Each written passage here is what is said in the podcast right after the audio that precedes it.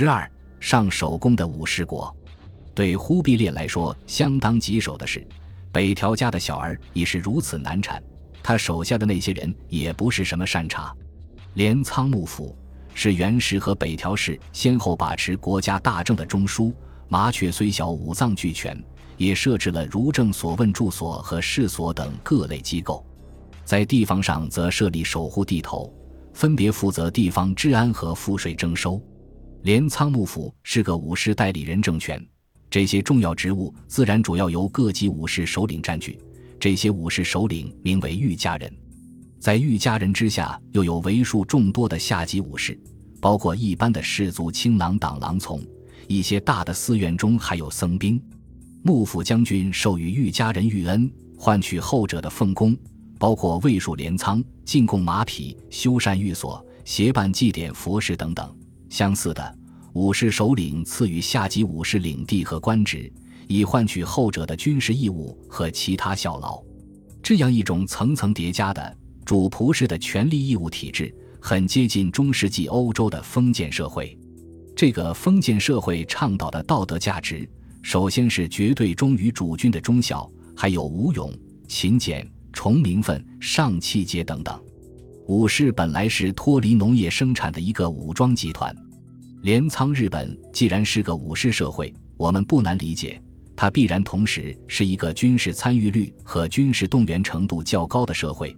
中下层人口掌握兵器和技击的机会，远高于后来元朝统治下的中国北方和江南地区。平日里，镰仓武士就经常搞些犬追物、流敌马。小力旋之类的剑术娱乐，日本藏的正传寺文书记载，蒙古人云：“日本弓箭、兵仗武具超胜他国。”或许是元朝老兵的亲历印象。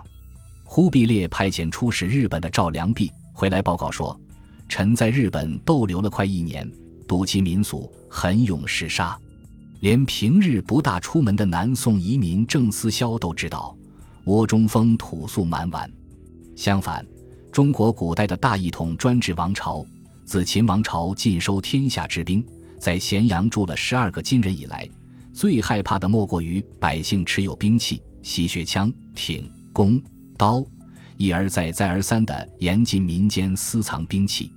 元朝统一中国后，甚至连铁齿孤朵和带刀子主棒也当作兵器，要从民间急忙拘收者。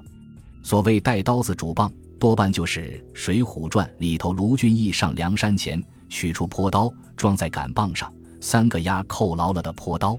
带刀子主棒，虽然五经总要之类的兵书都不愿意算作军器，却是绿林好汉最趁手的家伙。李逵战李鬼，杀母大虫，武松血溅鸳鸯楼，凭的都是一把朴刀。元朝还规定，有手逐墨的游民学习摔跤和枪棒。官府查出来的话，师傅和徒弟都要各打七十七下，拜师前物给高人冲上。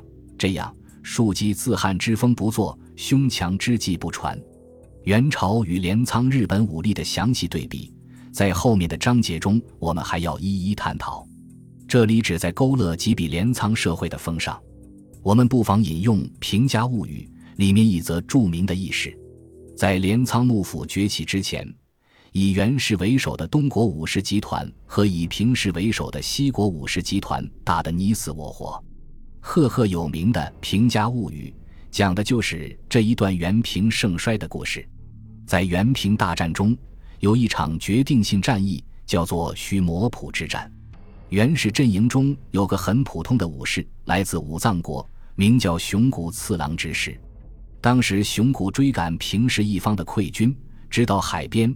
看到一个衣甲鲜艳的武将，《平家物语》描述说，那人今日的装束是绣有仙鹤的直多，上浅下深的淡绿铠甲，头盔上打着锹形结，佩戴着镀金的腰刀，背后插着鹰羽剑，手里拿着缠藤的弓，骑的是原斑灰毛骏马，配着金饰的雕鞍。总之，一看就是只肥鸭子。这武将已经弃马下海，朝前方接应的船求渡而去。熊谷眼看着煮熟的鸭子要飞了，急得在后面大吼大叫，向对方落战。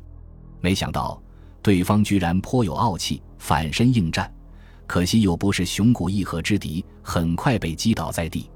熊谷按住他，照例要割去首级。揭开头盔一看，原来却是个十六七岁的少年，稍加修饰，用铁浆水把牙齿涂成了黑色，和自家的小次郎年龄相仿，容颜很是秀丽。熊谷有点不好意思下手，于是说：“你到底是何人？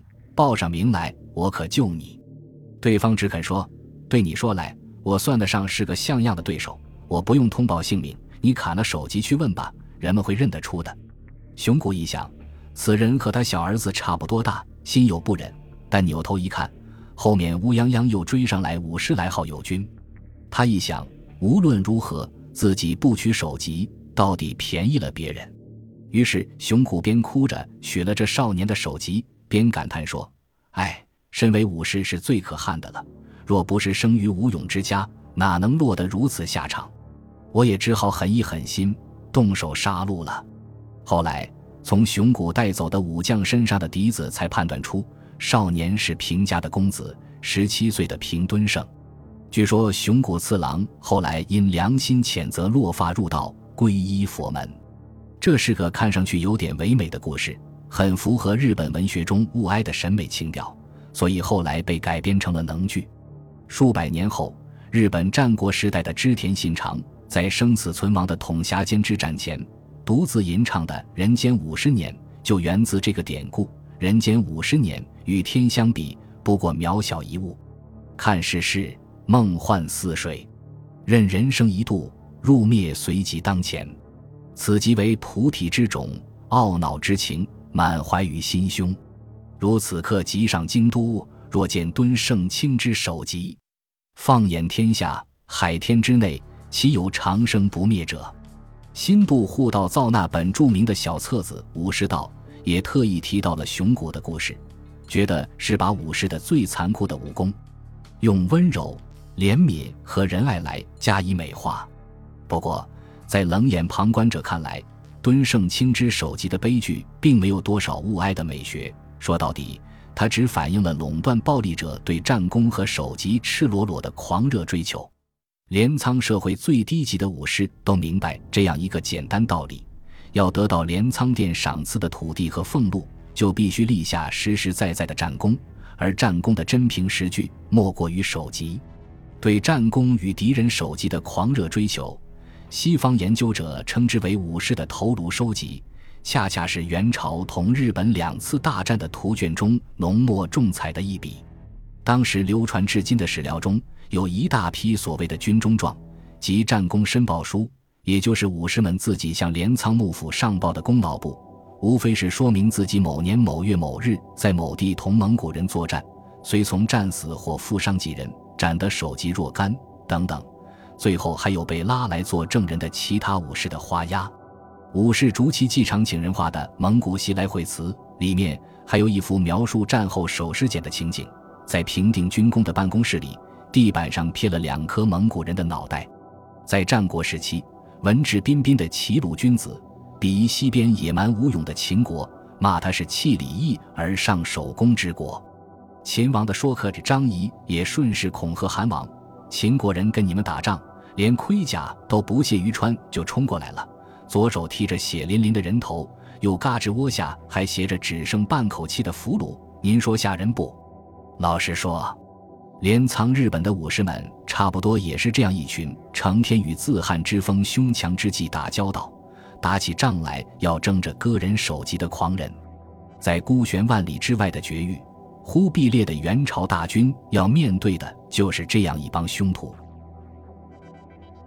本集播放完毕。感谢您的收听，喜欢请订阅加关注，主页有更多精彩内容。